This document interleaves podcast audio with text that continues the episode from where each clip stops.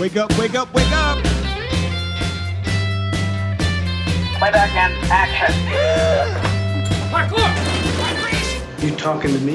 Yes! I'm ready for my close up. Where we're going, we don't need roads.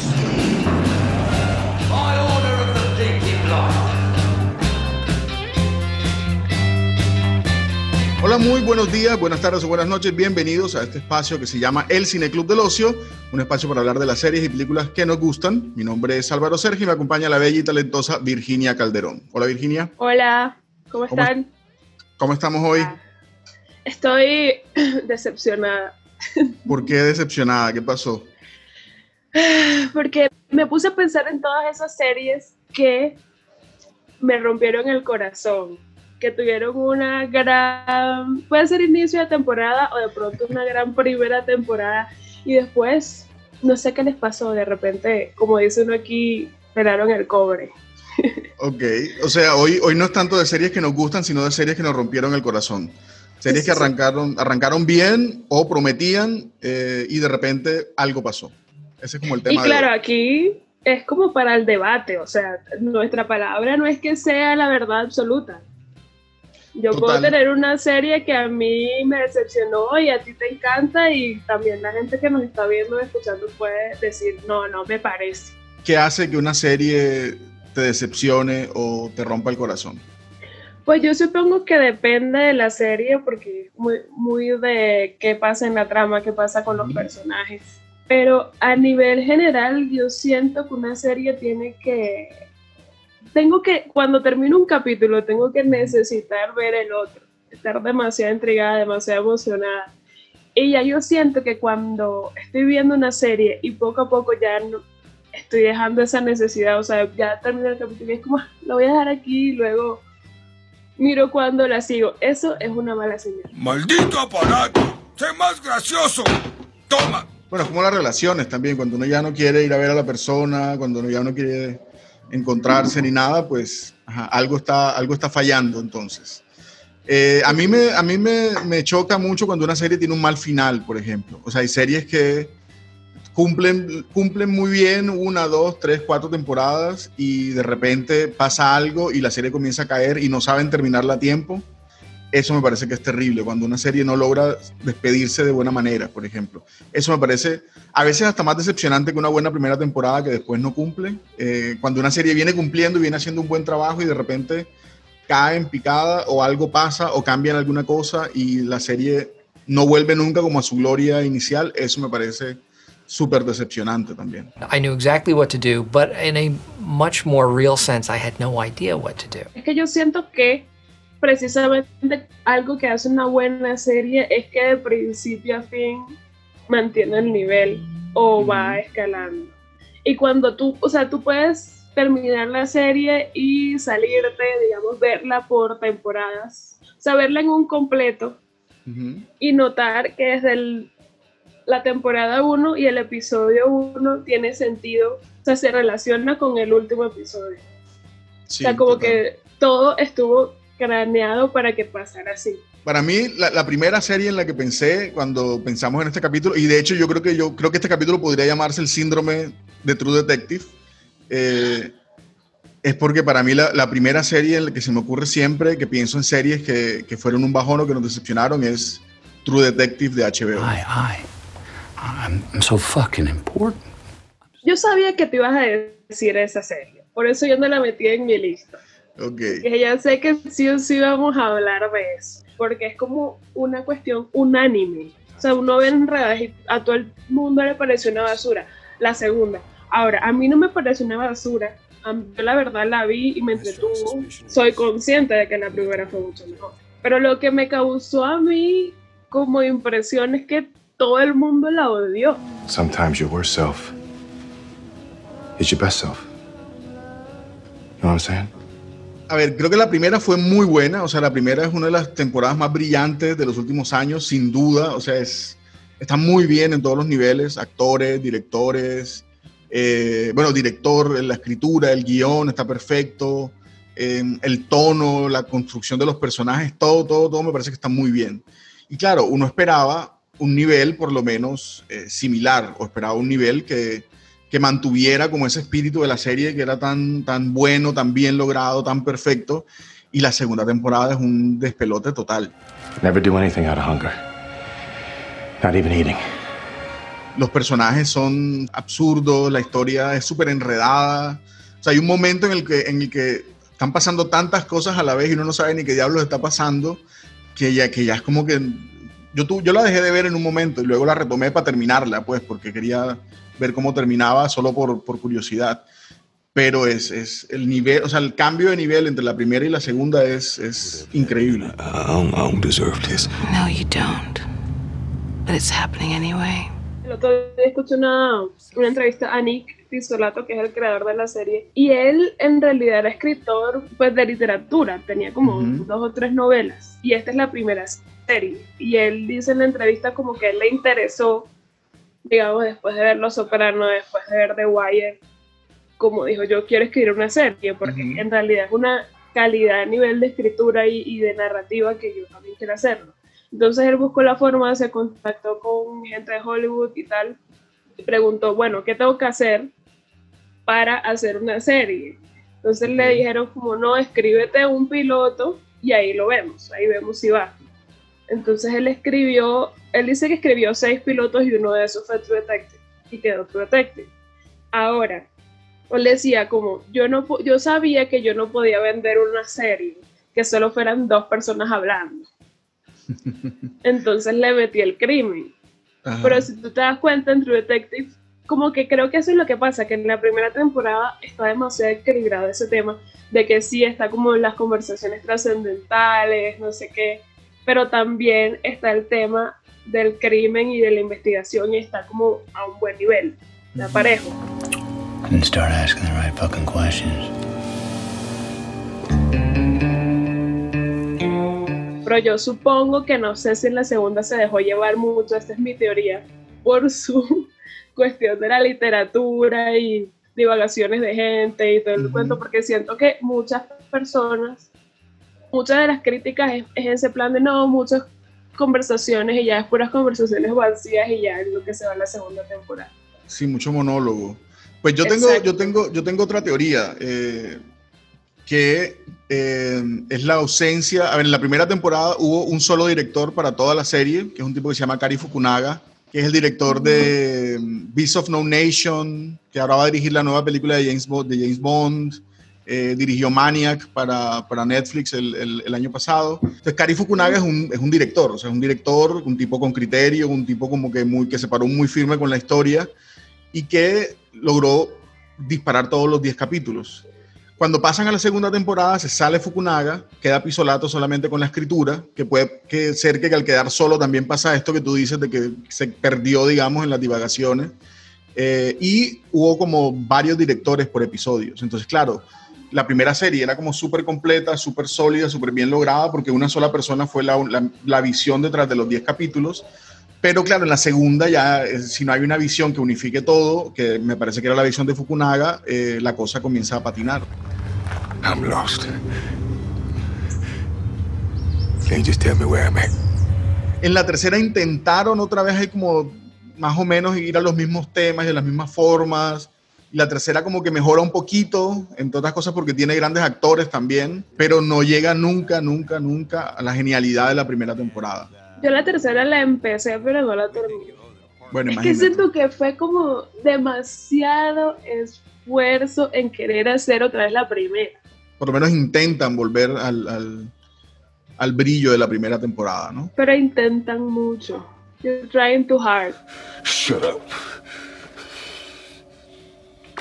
¿Qué otra serie tienes por ahí que te haya roto el corazón, que te haya decepcionado? Mr. Mr. Robot. Ah, ¿Tú la Mr. viste? Robot. Sí, claro. Vi la primera temporada y me empecé a ver la segunda y no la terminé. You should know that nothing's gonna come from this. Yo creo que me vi las también dos temporadas, pero son cuatro. Y ahí la dejé. Y la verdad, esa me dolió mucho porque a mí me ilusionó un montón cuando comenzó. Y yo me la empecé a ver. Eso fue- eh, salió en el 2015 y en el, do- o sea, en, la- en el mismo año apenas salió. Creo que capítulo a capítulo me la veía. Y pues bueno, a mí me enganché enseguida a este man que era un hacker, super hacker, que lo contratan, lo convocan, lo buscan para este ataque cibernético, pero el man tiene sus problemas mentales y tiene como una fobia social y, eh, y va a terapia y no, no tiene amigos, no tiene a nadie. Y uno se vuelve como ese confidente. Yeah, I know. That's very weird too. Estéticamente también era genial. La fotografía y los planos así como con full espacio negativo y pareciera como que, no sé, eh, cada, cada personaje estuviera como en su mundo y alejado del resto. Creo que eso estaba tan bien hecho y poco a poco, creo que es cuestión de guion. No sé, como eh, hay demasiados twists. Entonces al principio uno se come el cuento, así que Mr. Robot es el papá. Bueno, spoiler alert, Mr. Robot. Había que decirlo antes, ¿oíste? Pones una vaina que es spoiler atención, alert. atención, vieron spoiler. Ajá. Luego, otro spoiler, spoiler alert. Eh, está bien, me come ese cuento. ¡Ah! Es el papá, luego. ¡Ah! El papá está muerto. No, es el mismo. O sea, demasiado. Sí, Entonces, ya eso solamente en la primera temporada y eso uno se lo cala y hasta, ok, bueno, bien. Aquí en los Ujú. Fight Club, el Fight Club funcionó. Pero entonces ya sigue la segunda y sigue, ca- o sea, cada vez es más seguido y más irreal esos twists que ya como que ya no me creo nada. O sea, ya llegó el punto en que ya no me creo nada y ya no. Simplemente estoy esperando ahora con qué locura que me van a salir porque ya. You're not buying any of this either. Lo que pasa es que creo que hay series que cuando algo les funciona bien, sienten que lo que tienen que hacer es doblar la apuesta sobre ese algo. Y claro, pasa eso, como que si un twist raro nos funcionó al principio, en la primera temporada, pues hacemos tres twists en la, segunda temporada y cuatro en la tercera. Y, y claro, eventualmente pasa eso, que uno, se, uno comienza como a dejar de creer.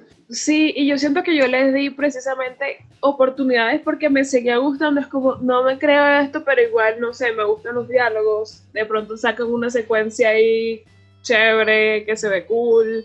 Eh, o sea, cosas así que digamos estéticamente y, por el momento eran chéveres, pero a nivel general de la trama ya fue un punto en que ya no puedo darle más oportunidades, ya no, ya Claro. no lo voy a seguir viendo. I understand. I'll try harder. No me gusta que me enraden tanto. Yo necesito entender por lo menos lo general. Por ejemplo, en Game of Thrones yo no me sabía el nombre de la mayoría y seguramente hay muchos, o sea, pasan demasiadas cosas que seguramente mucho me lo perdí y está bien. Pero aún así, yo lograba entender lo que estaba pasando.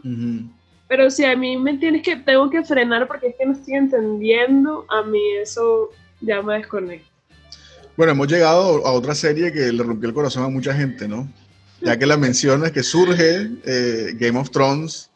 Game of Thrones. Creo que es uno de los finales más, digamos, polémicos de, de las últimas temporadas o de los últimos años. If you think this has a happy ending, you haven't been paying attention. El final fue decepcionante para mucha gente. Realmente mucha gente se quejó y he hablado con un montón de gente y hay como, eh, como una desazón o algo así. No sé, como que creo que mucha, a mucha gente no le, no, no le pareció un final convincente para la serie. Y Aburrido. fue Yo creo aburrido. que es. No, yo no sé, yo, yo lo defiendo un poco el final. Yo no, no, o sea, entiendo como el sinsabor, pero lo defiendo. Yo lo que sí creo es que fue un poco atropellado. O sea, me parece que como que lo metieron, o sea, como que vamos a resolver todo lo que viene pasando y esta trama gigantesca que hemos venido construyendo en seis temporadas y vamos a resolverlo en tres capítulos en una parte y en tres capítulos más otra parte. Yo entiendo eso de la paz, pero uno sí le queda como...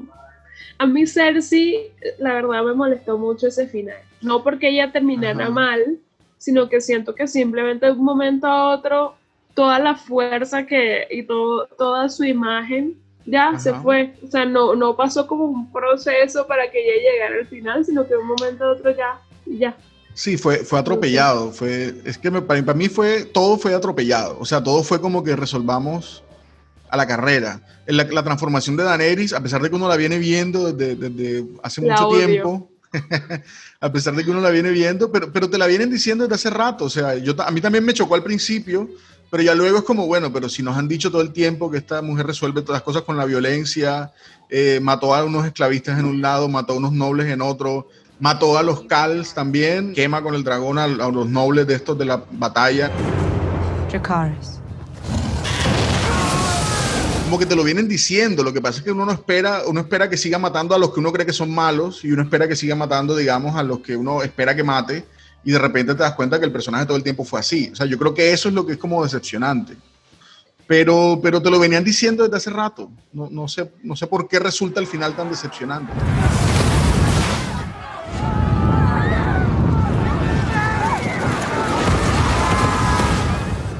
Yo odié que se metiera con, con Jon Snow. Es que también, es que eso también te lo venían diciendo. O sea, ella. Pero qué fastidio. Pero en la primera. En la primera. Ah, ok, que se metiera como románticamente. Sí. Yo pensé que era que se metiera como que lo quería matar en algún momento. No, no. Estoy hablando del tema del romance, que eso no. O sea, te fastidiaba más el romance de los personajes que el hecho de que uno quisiera matar al otro. Claro. Por supuesto. Tiene todo el sentido del mundo. You know nothing, Jon Snow. ¿Cómo es que se llama el enano? Tyrion. Él era tan lo mejor en las primeras temporadas. Era sabiduría pura, eran la- las mejores frases, todo lo que el man decía salía, era como, aparte lleno de ira porque no le prestaban atención. Y también fue un personaje que al final lo fueron como, Sí. Al final cometió un error tras otro que era, fue tan. O sea, sí, sí. que no era creíble, o sea, de un momento a otro también le cierto. quitaron todo el encanto. I used to think you were the cleverest man alive. O sea, el final de Game of Thrones fue como una relación tóxica. Uno como que trata de justificarlo y dice, pero no es tan malo. Pero al final, la verdad es que si me pongo a ver en detalle, posiblemente sí termine diciéndote que sí es decepcionante. Not today. todo lo que crearon a lo largo de seis temporadas era imposible desarmarlo en siete capítulos. Más, yo siento que, yo siento que el- el- esa temporada debió terminar cuando termina la batalla de Winterfell, que le ganan al Rey de la Noche, y luego después de ahí como otra temporada más, como con seis capítulos más para, desenro- para desenredar todo lo que venía, que era la guerra con Cersei. Pero por Porque otro ese fue lado, un buen capítulo. ese fue ese capítulo fue increíble, pero y para mí debió terminar ahí la temporada, o sea, ya no había que más nada que hacer, más nada que decir. I can't justify what happened. I won't try. Pero haciendo como abogado del diablo, habría que decir que esa serie siempre jugó a, a romper las expectativas. O sea, todo lo que tú esperabas con la serie, la serie iba para otro lado. Cuando tú esperabas, cuando le tomabas cariño a un personaje, la serie lo mataba. Cuando creías que algo iba a funcionar de cierta manera, la serie lo cambiaba. Cuando un personaje que sentías que iba a vencer una guerra, la serie hacía que la perdiera. Entonces, como que, o sea, simplemente siguieron jugando a eso. Lo que pasa es que al final, mm, ajá, no te gustó tanto, pero... Pero sí, o sea, siempre la sorpresa era positiva. Bueno, el- al principio de la primera temporada matan a, a Ned Stark y esto ya ha pasado 10 años, así que no es un, no es un spoiler, creería yo. Eh, No ya de malas. Exacto. Entonces, si la serie, o sea, si te mata al, al protagonista en la primera temporada, pues que tiene de malo que te vuelva un villano, una loca villana a la, a la que se supone que era la protagonista al final de la, de la serie como tal, ¿no? No, sí, pero es que yo no creo que el rollo haya sido que esta vieja se haya vuelto villana, porque como tú dices, ya había, ya esto, eso estuvo construido. A mí en realidad me pareció como que esa guerra de un momento a otro ya se acabó ser, sí, o sea, como que sí, fue lo que tú dices, de pronto fue muy rápido, pero no se sintió justificado. Pero se veía venir, se veía venir. Es más, Tyrion lo dice en el último capítulo, cuando Tyrion está hablando con Jon Snow, no recuerdo bien, él le dice, ¿no? Como que cuando mató a esta gente la apoyamos, cuando mató a esta gente la apoyamos, cuando hizo esto la apoyamos, y ahora pensábamos que simplemente eso, eso iba a caer como en saco roto, pues, o sea, lo que vimos se venía construyendo desde hace rato. How do you know this? That's what I do. I drink and I know things. Ahora, con lo que sí no logro hacer las paces y, y realmente me cuesta mucho trabajo y realmente no me gustó para nada es con el rey Bran al final. O sea, que al final Bran terminara con el... El que no hizo nada. Bueno, él hizo, él hizo un montón de cosas, pero él era otra cosa, él era el, el cuervo de tres ojos y no sé qué más, o sea, eso de Bran, además Bran el roto es un pésimo nombre para un, para un rey, así como salió en la traducción de, como salió en la traducción de, del- de- esbio latino, Bran el roto, no, no entiendo un rey que se llame de esa manera, no podría respetar realmente un rey que se llame Bran el roto. Puro pelado roto. Exacto, tal cual. Pero más allá de eso, o sea, que apareciera él como rey al final me pareció súper traído de los cabellos. Eh, me gustó el final de Sansa, me gustó el final de Arya, me gustó el final de Jon Snow. Puedo entender por qué no gusta el final de Tyrion, ese de pronto no me gustó tanto. O sea, como que la manera en que se desarrolló en la última temporada no me pareció adecuada, porque era un tipo brillante, fue la mente más brillante de Game of Thrones los- las seis temporadas anteriores y de repente no atinaba una. Pero el final de Bran sí, no lo entendí ni, ni por ahí. No entendí para nada cómo diablos terminó Bran siendo el rey. When you play the Game of Thrones, you win or you die. There is no middle ground. No tiene sentido. En fin, Para nada. Nets. Hay una serie que me parece que su primera temporada fue absolutamente brillante. Es una serie que se llama The Sinner. I'm not doing this. Turn it off. Why? La primera temporada fue absolutamente brillante y fue muy bien lograda en todos los niveles, pero la segunda fue un bajón, la segunda no funcionó, me parece a mí, y la tercera funcionó todavía menos. A pesar de que fue un poquito más emocionante, eh, como por la acción y todo, me parece que funcionó muchísimo menos. Siento que la premisa de la serie funcionaba muy bien para una serie como autocontenida, o sea, como que arranca y termina. Pero volver a replicar esa, esa, esa idea, o volver a replicar esa fórmula de la primera, como de que sabemos quién mató, pero no sabemos por qué, es muy difícil realmente volver a, volver a hacerlo. Y lo intentaron en la, primera en la segunda temporada. Eh, Quisieron hacer lo mismo. sí. Claro, claro. En la segunda temporada es otra vez. Sabemos quién mató, pero no sabemos por qué. Y en la tercera temporada intentan meterse un poco en esto, pero ok, sabemos quién mató, pero entonces vamos a explorar la mente del asesino para entender por qué. Felt like there was something else going on. Yo la segunda me la vi bien, obviamente no me emocionó tanto como la primera, pero la que sí me pareció, mm, o sea, la, la que no me ha gustado nada es la tercera. Así sea que la segunda bajó de nivel y tal, por lo menos mantenía el equilibrio entre descubrir qué rayo fue lo que pasó y por un lado el crimen y por otro lado está la vida del, del policía que ya sabemos que el man es un personaje. Ahora todavía eso se va como desarrollando poco a poco, pero todavía tiene más impacto en la primera porque es eso, no tenemos ni idea, sabemos que el man. No entendemos por qué este tipo se aferra a que la tiene que defender a ella, que todo el mundo cree que es culpable y sabe que es culpable, nosotros vimos que es culpable, Ajá. pero también, también al igual que el man, no entendemos por qué ella pudo haber hecho eso. Debe haber una razón. Do you even realize that I'm trying to help you? Are you? Yeah, I'm trying. Entonces está esa intriga, sabemos que el tipo tiene como sus vainas también, sus feti- fetiches raros sexuales. Al final también, eso creo que me gustó también del final, que da como un indicio de por qué la defiende, porque creo que a lo largo de, de la, de la primera temporada también se hace esa pregunta. Y él un- una vez da una respuesta y como que respondió por el paso, y no me acuerdo qué fue lo que, la razón que dio que por qué la defendía como, como si supiera que fuera inocente si, si no la conoce. Él al final dice algo como que él también ha pasado muchas cosas difíciles en la vida, no sé qué, y uno se intriga demasiado con qué le puede haber pasado a él, porque ya uno también tiene sospechas de que algo le pasó. One here, one here, and one here. Ya en la tercera simplemente ya sabemos quién lo mató, ya sabemos como por qué, entonces simplemente es como la onda del... De, de, exacto, de qué es lo que le pasa en la mente y tal, pero es que el tipo, a mí me fastidió tanto ese man, El, asesino. que el yo actor. tenía que frenarlo, sí, el, el- el asesino. Sí. Yo tenía que frenar la serie porque ya no me lo soporto. ¿Qué es lo que, pa- qué es lo que no pasa? O sea, Jessica Biel en la primera uno tiene empatía con ella y quiere saber, no quiere que la, que la cojan y tal. En la segunda es un niño, o sea, más uno le da dolor. Pero en la tercera este man insoportable que uno no quiere que lo metan preso y ya. Should I tell her? Don't play this game with me. Eh, rápidamente, como para ir cerrando, una que se te quede por fuera de tu lista, una que le pueda dar una mención de honor en esta lista de Ah, series que nos rompieron el que, corazón. una que esta va a ser controversial. Stranger Things. Stranger Things. ¿Te decepcionó Sí. Stranger Things? I, I don't know what that means. O sea, quiero, quiero dejar claro que yo me lo he visto completa y que, es- o sea, en general me gusta y si Ajá. sale una nueva temporada me la voy a ver. Pero yo me la veo siendo consciente de que la primera temporada fue la mejor. Pero no decepcionó la segunda. La segunda me decepcionó. En serio. La tercera mejoró. La tercera Ajá. mejoró.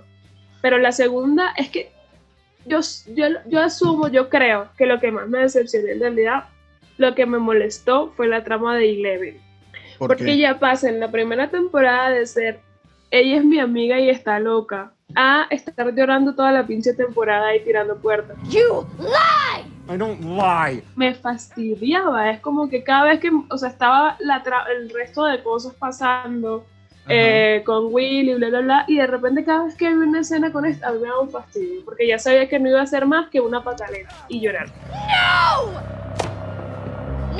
Luego se escapa y sacan un capítulo de mierda simplemente para ponerse ella toda darks, porque no es más. Ajá. O sea, lo resuelven de una forma que no me parece que debe ser la fuego. O sea, entiendo la motivación y lo que quieren mostrar, pero no, no me gustó cómo lo hicieron. Y ya para parecer el, bueno, resolverlo al, al final y salvar el mundo, pero no sé, como que ella era el centro de la primera temporada, Ok. la más badass, y aquí era como que, no Ok. sé qué le pasó en un año.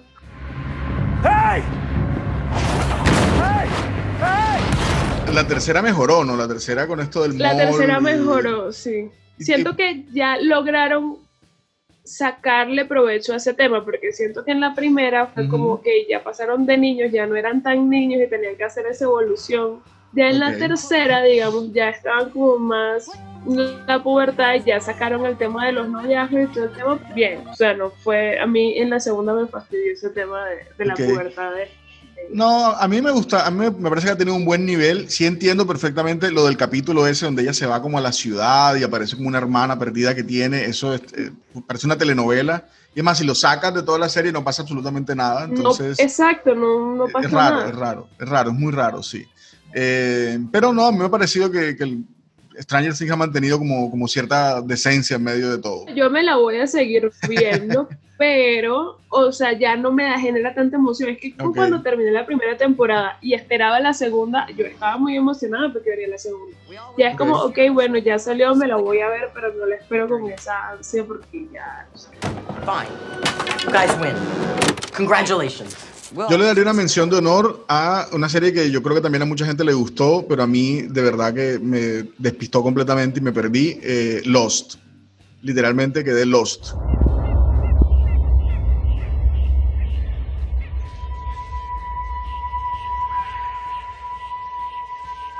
La primera temporada es muy buena, el piloto es increíble y la primera temporada termina muy bien. Pero luego creo que pasa lo que, lo que hemos venido hablando, que hay como un buen primer, hay un buen arranque, pero luego no logran mantener la apuesta, o sea, no logran sostenerse.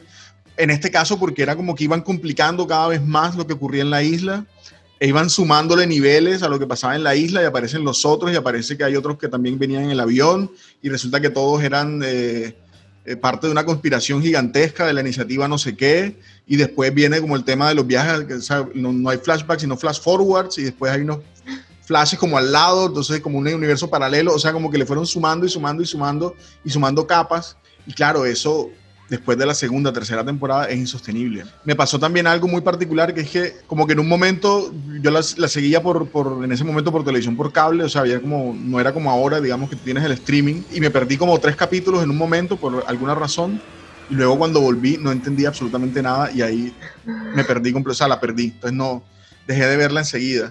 Nunca logré conectarme con ella otra vez. I don't understand. Isn't that just the saddest thing you ever heard? Para cerrar, ¿qué serie que empezaste a ver ahora o que es más o menos reciente no quieres que te rompa el corazón? Es que tengo un montón de series que no es que esté, o sea, como que ya voy al día y estoy esperando la próxima temporada y estoy como pendiente. Pero entonces, una serie, una serie que no quieres que te decepcione, ¿cuál sería? Pero es que yo no quiero que ninguna me decepcione. Digamos que Better Call Saul, porque es la que llevo más tiempo viendo. Creo que nada más le falta una temporada y también estoy ahí porque siento que la Ah. última que pasó fue la mejor. Sí, fue muy buena. O sea, quieres que tenga un buen final, un poco, es tu, es tu Sí. apuesta. Ok. Yo diría, hay una serie que empezó hace, que tiene una temporada y que la verdad es que la, la premisa me parece genial, el equipo de trabajo me parece genial, los actores me parecen geniales, pero la primera como que tuvo un par de momentos de brillantez, pero luego se comenzó como a dibujar un poco y yo espero que lo arreglen para que no me decepcione más en la segunda temporada, que es Space Force. Es la nueva serie del creador de The Office, Greg Daniels, que además vuelve a, emparejarse con Steve Carrell. Eh, y hacen esta serie que es como esta rama del gobierno norteamericano que inventa Trump, eh, que es Space Force. Claro, es como un, todo el absurdo del gobierno gringo actual, todo el absurdo de The Office, todo el absurdo de la burocracia gringa, más esta idea de conquistar el espacio. Todos los elementos de la receta están ahí, pero la temporada no terminó de engranar, me parece que no terminó de funcionar. Y yo quiero que la segunda temporada mejore, ¿no? que no me decepcione, que no me rompa el corazón para la segunda.